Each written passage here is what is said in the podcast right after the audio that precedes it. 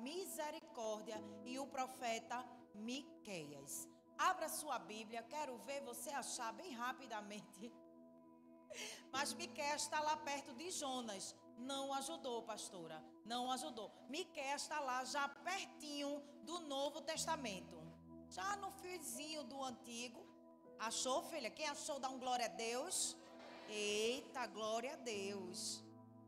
E nós vamos ler alguns versículos, alguns textos deste livro. Então eu já digo a você que deixa aberto para não dar trabalho de novo de achar.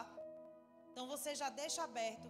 Mas eu quero, como versículo chave, ler o capítulo 7 e os versículos 18 e 19.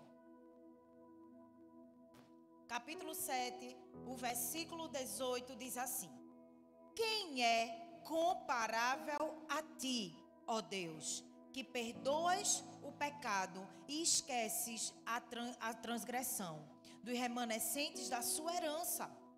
Tu que não permaneces irado para sempre, mas tens prazer em mostrar amor. De novo terás compaixão de nós, pisarás as nossas maldades e atirarás todos os nossos pecados nas profundezas do mar. Amém. É sobre esse profeta que nós vamos compartilhar essa palavra e nós tiramos algumas lições a respeito desse grande homem de Deus. Eu queria só contextualizar um pouco você de quem era esse homem. Miqueias nasceu em Morizete, uma vila no interior do reino de Judá, a oeste de Hebron.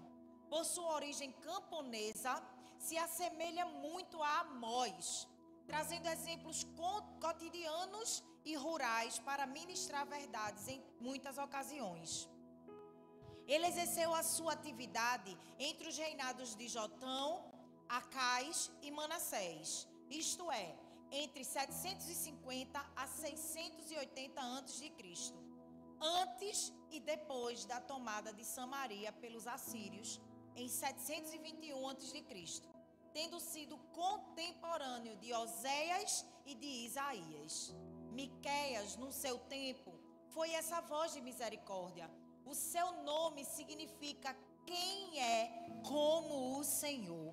Fazendo alusão ao significado do seu nome, o livro termina com essa citação, onde entende-se que somente Deus pode perdoar e mostrar compaixão ao povo com a qual ele estabelecera sua aliança. Miqueias era a voz da misericórdia para um tempo tão caótico. Você viu que, olha, em toda crise, em meio a toda crise, Deus levanta um profeta. Em meio ao caos, Deus levanta profetas. E você reparou que era em meio ao caos que os profetas se levantavam? E com a vida de Miqueias não foi diferente. Ele estava nesse contexto, nesta realidade, uma realidade difícil para o povo de Israel. E Miqueias se levantou com uma voz da misericórdia. Deixa eu falar uma coisa para você. Em tempos tão difíceis, onde se levantam profetas do caos, onde se levantam as pessoas para profetizar coisa ruim, desesperança. Você precisa alguém que ser alguém que faça a diferença num tempo como este. Você precisa se levantar como um profeta da esperança. Você precisa se levantar com uma voz de misericórdia. E é sobre três verdades que o livro de Miqueias nos propõe, que eu quero conversar com você. Nós vamos aprender com ele algumas lições que se você deseja ser esse profeta da misericórdia, ser essa voz da misericórdia, você precisa fazer. A primeira verdade que eu quero compartilhar com você é que nós precisamos trazer à memória tudo que Deus já fez. Traga à memória tudo que Deus já fez. O capítulo 6, os versículos 4 e 5, a parte A do 5 diz assim: Eu o tirei do Egito e o redimi da terra da escravidão. Enviei Moisés, Arão e Miriam para conduzi-lo. Meu povo, lembre-se do que Balaque, rei de Moabe, pediu e do que Balaão, filho de Beó, respondeu.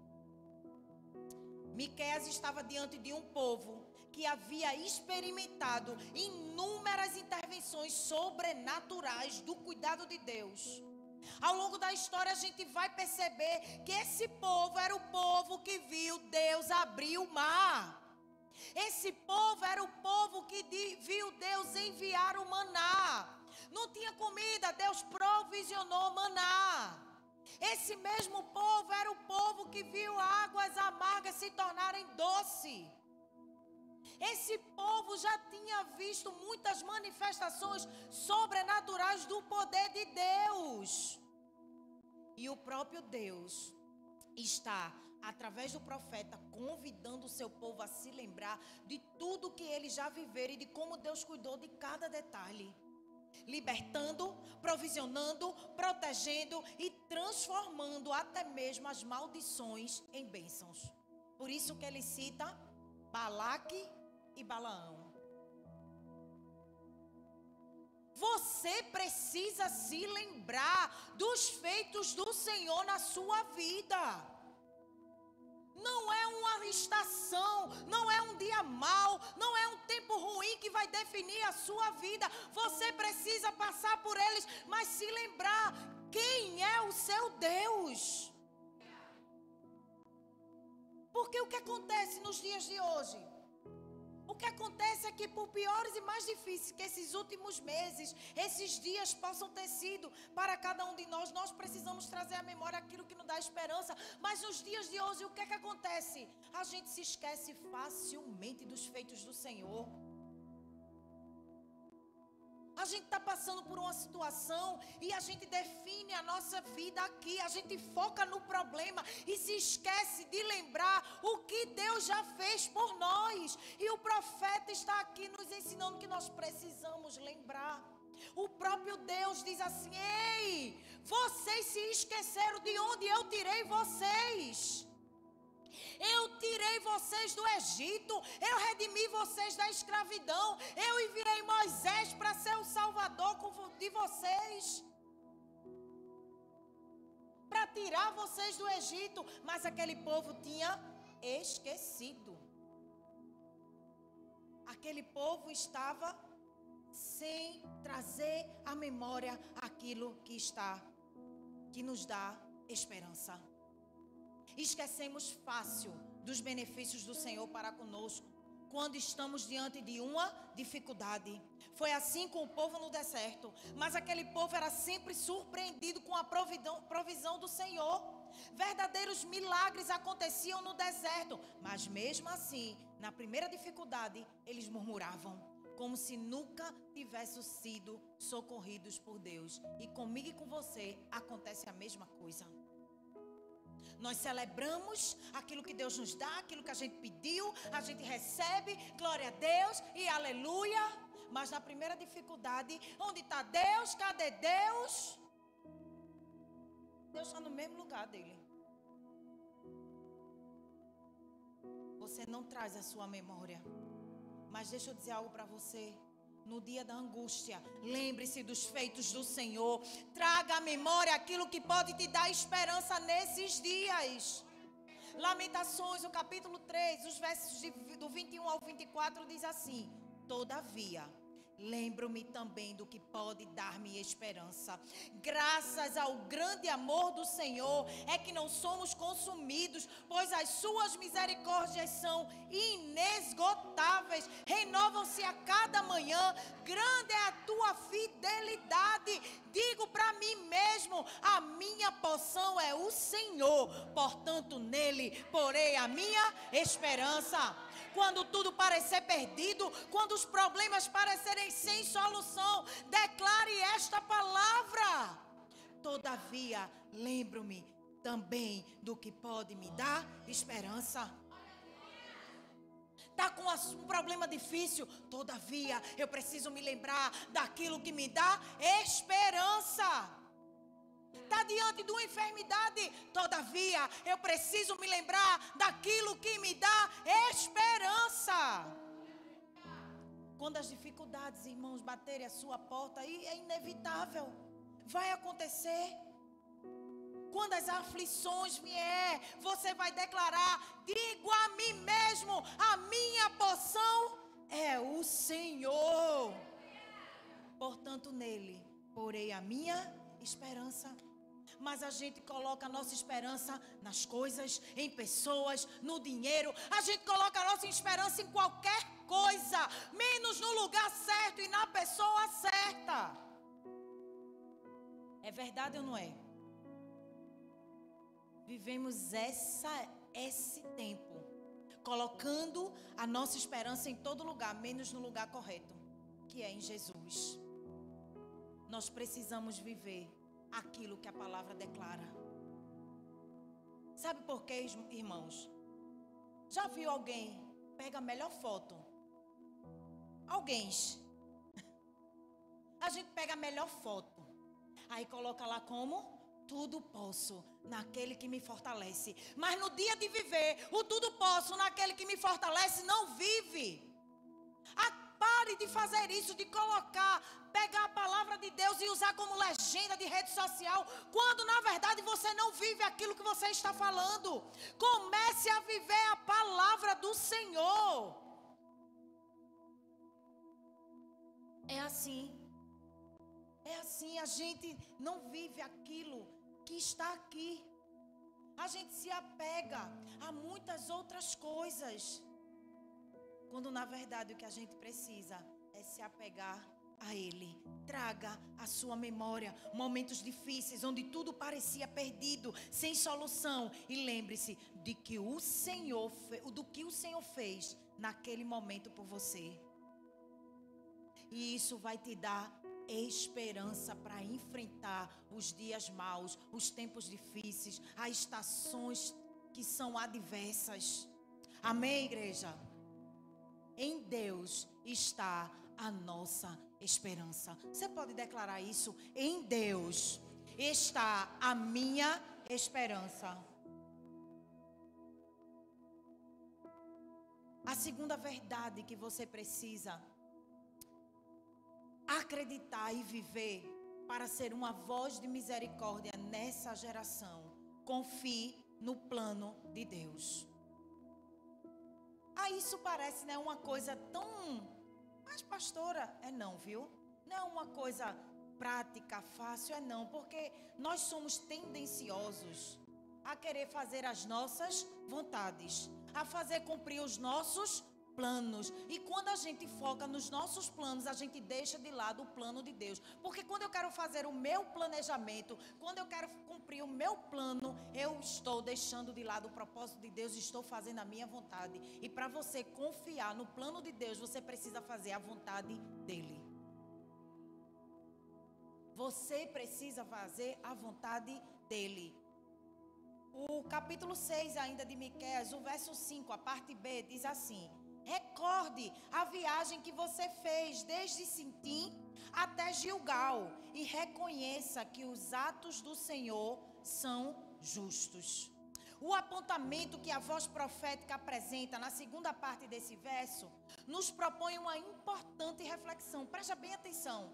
Sitim diz respeito ao lugar onde a peregrinação da conquista de Josué começou foi ali em Sitim que se iniciou a peregrinação. Em Sitim, a conquista da terra ainda era só uma promessa. E foi lá que os espias saíram para sondar a terra de Jericó. Lembra quando Josué mandou os espias ir lá? E quem acolheu os espias foi Raabe. Tá lembrado agora da história? É sobre isso. Foi em Sitim Havia uma promessa, mas eles não conseguiam visualizar. Havia uma promessa, mas o início, eles não viam possibilidades daquela promessa ser concretizada. Muitas vezes nós iniciamos algo e a gente olha e não vê. A gente olha e parece tão distante, mas em contrapartida, para toda Sintim existe uma Gilgal. E Gilgal diz respeito à concretização do sonho, à concretização da promessa.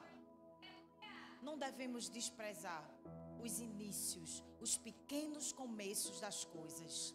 Mesmo que aos seus olhos pareça que nada vai dar certo, mas se você estiver em Deus, fique tranquilo, porque faz parte do plano dele para mim e para a sua vida. Amém? Deixa eu dizer alguns acontecimentos importantes em Gilgal. Foi em Gilgal que a geração que cresceu no deserto foi circuncidada. Isso está lá em Josué.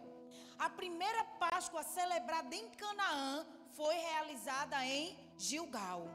Foi em Gilgal que o maná cessou. Deus mandou parar de. de é, Deus mandou parar de enviar o, o maná. Foi em Gilgal, em Gilgal que Josué começou a distribuir os territórios conquistados entre as tribos de Israel. E foi em Gilgal que Deus disse a Josué: Hoje removi de vocês a humilhação sofrida no Egito. Em Sintim, parecia que não ia acontecer. Em Gilgal, a promessa se cumpre. Se você ainda está em Sitim, fique tranquilo. Você não precisa ver, você precisa confiar. Porque para toda Sitim existe um Gilgal, onde a promessa do Senhor ela se cumpre. Vai acontecer. Fique tranquilo. Acredite.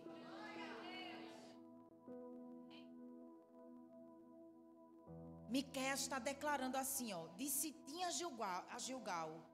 Sabe o que é que está dizendo essa palavra? Eu estou cuidando de tudo, do começo ao fim, do início da jornada ao término dela, de quando nada era concreto para a realização da promessa. Eu sou o mesmo desde o começo e tenho cuidado de tudo. Mas para isso, para você ter essa paz, para você viver nesse descanso, você precisa confiar no plano de Deus. Sabe por que você anda inquieto? Sabe por que você anda angustiado? Porque você está confiando nos seus planos. Se você está em Deus, você precisa confiar nos planos dele para a sua vida. Acredite, Deus está no controle de tudo. E confiar no plano dele para nós é sempre o melhor que podemos fazer. Você acredita que Deus tem um plano para a sua vida? Porque às vezes isso parece tão, né? Tanta gente fala, mas a gente já está cansado de dizer que nós não somos uma obra do acaso, não, querido. Deus tem um plano para as nossas vidas e nós precisamos não só acreditar, mas fazer valer. Você precisa caminhar rumo ao destino profético que Deus preparou para a sua vida, que Deus preparou para a sua casa, que Deus preparou para a sua família. Você precisa. E você também sabe que melhor é o fim das coisas do que o início delas. Isso está lá em Eclesiastes 7 e 8. E sabe, irmãos, Deus não trabalha com lógica humana. Deus trabalha com realidades do céu. Nós estamos acostumados com as realidades humanas, mas nós precisamos desfrutar das realidades do céu.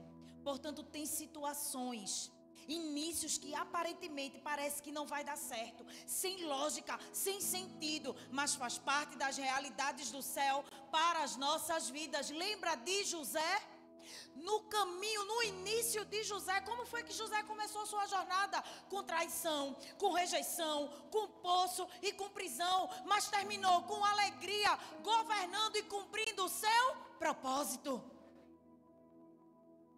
Começou ruim, mas fazia parte do plano de Deus teve poço, mas fazia parte do plano de Deus. Teve traição, mas havia, fazia parte dos planos de Deus.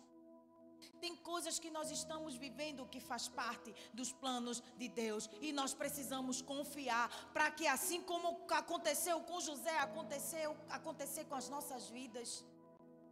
Eu estou cumprindo o plano de Deus. Foi isso que José disse para os seus irmãos. Quando ele chorou, veio o entendimento e ele chamou os irmãos e disse: oh, vocês não precisam ficar preocupados, eu já entendi tudo. Será que tudo fazia parte do propósito de Deus para a minha vida? Você está aqui, dê um glória a Deus aí, vá.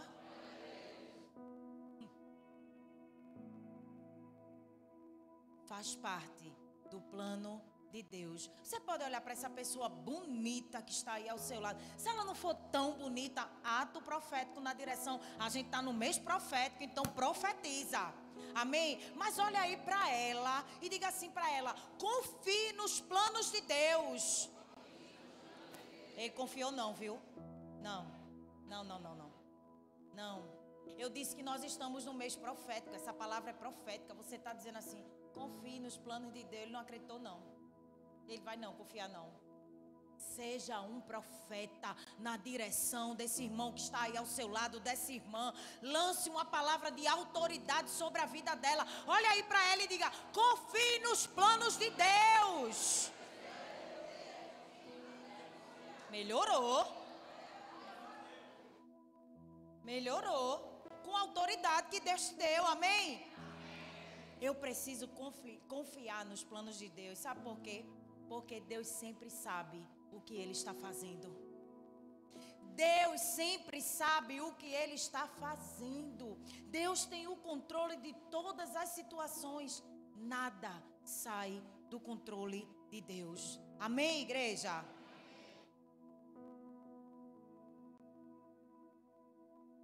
E por último, aceite o amor e o perdão Você precisa aceitar o amor e o perdão de Deus para a sua vida. A Bíblia diz em Miqueias 7, 18 e 19 que nós lemos, diz assim: Quem é comparável a ti, ó Deus, que perdoas o pecado e esquece a transgressão do remanescente da sua herança? Tu que não permaneces irado para sempre, mas tem prazer em mostrar amor. De novo terás compaixão de nós, pisarás as nossas maldades e atirarás todos os nossos pecados nas profundezas do mar. Que palavra! A expressão que aparece no verso 18: Quem é comparável a ti? Talvez seja uma correlação com o nome de Miqueias, que significa quem é como Deus. Mas embora em vários momentos do livro o profeta apresente palavras de condenação e juízo, ele também aponta para misericórdia e amor de Deus sobre todos nós. Deus tem tudo aquilo que você precisa. Você não ouviu. Deus tem tudo aquilo que você precisa. Deixa eu dizer algo.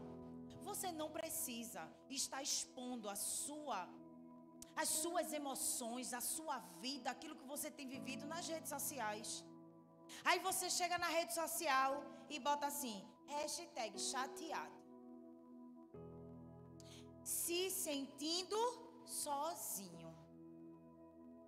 Aí o que é que acontece? Você acaba desmerecendo as verdades de Deus, a sua palavra para a sua vida. Sabe por quê? Porque quando você bota lá, se sentindo sozinho, você está dizendo que Deus é mentiroso. Por quê, pastora? Porque Deus disse que você nunca estaria sozinho. Pode uma mãe esquecer do filho que amamenta? Eu, todavia, jamais me esquecerei de ti. Nunca te deixarei, de maneira nenhuma te abandonarei. Eis que estarei contigo todos os dias da sua vida. Aí você vai para a rede social, resolve. Resolve nada, vai um bocado de curioso. Eu mesmo vou, vou lá. Se for uma discípula da igreja e eu tiver a rede social, eu perguntar o que foi que houve. É o que? O que foi, minha filha? Né? Já viu uma coisa? A gente fica curioso, esse negócio de rede social é ver a vida dos outros, né? Não é não? É. Quer ver um negócio que tira a paz da, do ser humano? Coloca lá, tira a foto e bota luto. A pessoa fica ó, acabada querendo saber quem morreu. É assim não? É. Aí entra, vai olhar e a pessoa não bota. Ela não bota. Aí eu, mulher que sou, curiosa que sou, se for alguém conhecido, eu vou aonde? No privado. Minha filha, quem morreu? Aí demora que só para responder. Aí quando responde, foi quem? Meu cachorro.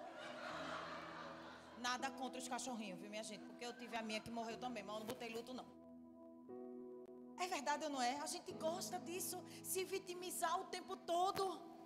Um vitimismo, um negócio, chamar atenção, não sei, meu, meu querido, vá chamar a atenção do seu Deus, adorando a Ele, buscando a Ele, tendo intimidade com Ele. Você não precisa se vitimizar para estar tá chamando a atenção das pessoas. Você precisa é adorar a Deus de forma que você quebrante o coração dele. Chame a atenção do seu pai. Chame a atenção dele. Chega de vitimismo. Valorize quem Deus é e a sua presença. É assim. Miqués, de forma linda e poética, apresenta a ideia de que o nosso Deus não se alegra em expor a nossa vergonha, mas atira os nossos pecados nas profundezas do mar. Tem gente que vive remoendo uma vida que teve, um passado que teve. Ah, Deus, não, eu não sou merecedora. Aceite o amor de Deus. Jesus foi enviado para a cruz, morreu, sangrou foi para a cruz no teu lugar. Você, aí você pode olhar para mim e dizer, mas eu não pedi. Ele também não lhe perguntou se você queria. Ele foi por todos. E o que é que eu preciso fazer, pastora? Aceite que dói menos. Aceite. Aceite. Sabe por quê? Porque você não precisa viver lembrando daquilo que Deus faz questão de esquecer. Tem gente que não precisa nem o diabo ficar acusando, ele mesmo se acusa. Certeza que o diabo fica, oxe, eu nem estou mexendo contigo. Gente. A maldade do ser humano, às vezes eu fico, é comigo, eu não está na Bíblia não, é eu que estou dizendo, viu, Padre dizer, pastora.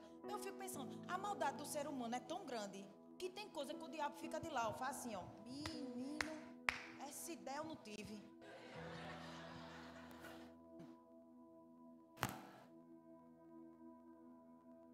Pessoas vivem se condenando. Ei, não viva uma vida de condenado quando Deus te oferece uma vida de perdoado. Ele já te perdoou. Ele foi enviado para ser o seu salvador, o teu redentor. Ele já pagou a dívida. Você não deve mais nada.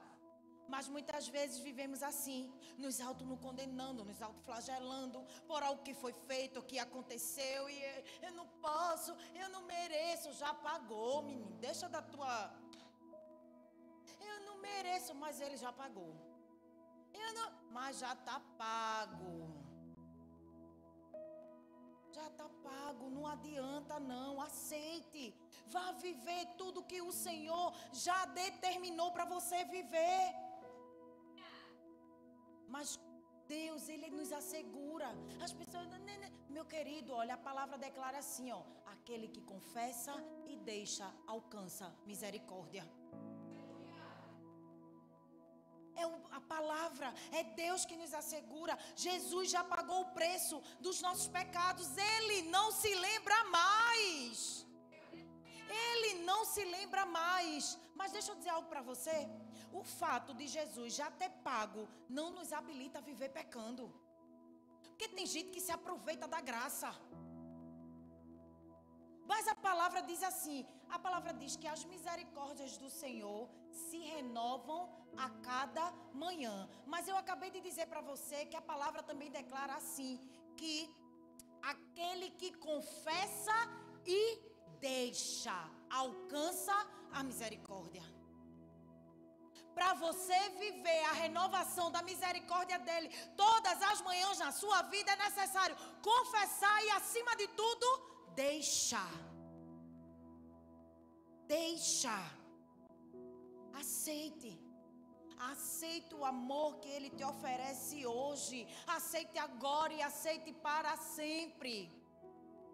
É isso que Deus espera de mim e de você. Mas sabe o que acontece?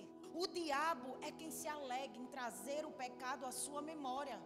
Para quê, pastora? Para manter você acorrentado, para manter você paralisado e incapacitado para a obra, incapacitado para servir ao Senhor, incapacitado para ir além daquilo que o Senhor planejou para mim e para sua vida. O diabo é quem faz isso, mas Deus não, querido. Deus usa suas dores para transformar em testemunho. Satanás usa para te envergonhar. Deus usa para transformar em testemunho, para impactar muitas vidas através daquilo que ele fez na sua vida. É isso que ele faz. Mas você não vive, precisa viver se lembrando daquilo que ele faz questão de esquecer. A palavra que nós lemos declara que o próprio Deus, ele diz que ele pisará as nossas maldades e atirará todos os nossos pecados na profundeza do mar. Acabou, está pago, está esquecido. Viva tudo aquilo que Deus planejou para você viver. Aceite tudo aquilo que Deus planejou para a sua vida. Ele tem o perdão que você precisa. Ele tem o amor que você tem buscado. Tem gente que vive buscando amor nas coisas, nas pessoas. Quando na verdade quem tem tudo o que você precisa é Jesus. Não permita que o inimigo roube aquilo que é seu por direito. Você é filho. E por ser filho, você automaticamente é herdeiro. Você não precisa entrar na justiça para reivindicar a sua herança. Você não precisa brigar pela sua herança. Uma vez filho, para sempre filho. Você tem direito a tudo aquilo que é do seu pai. E o que eu preciso fazer? Aceitar. Porque o filho só perde o direito da herança se ele rejeitar a herança. Mas se ele não rejeita, ele tem direito automaticamente. Para vivermos hoje a manifestação do que o povo de Deus viveu lá atrás, através da vida de Miqueias, precisamos da mesma forma trazer à memória tudo que Deus já fez, escolher viver o plano de Deus e aceitar o amor e o perdão de Deus.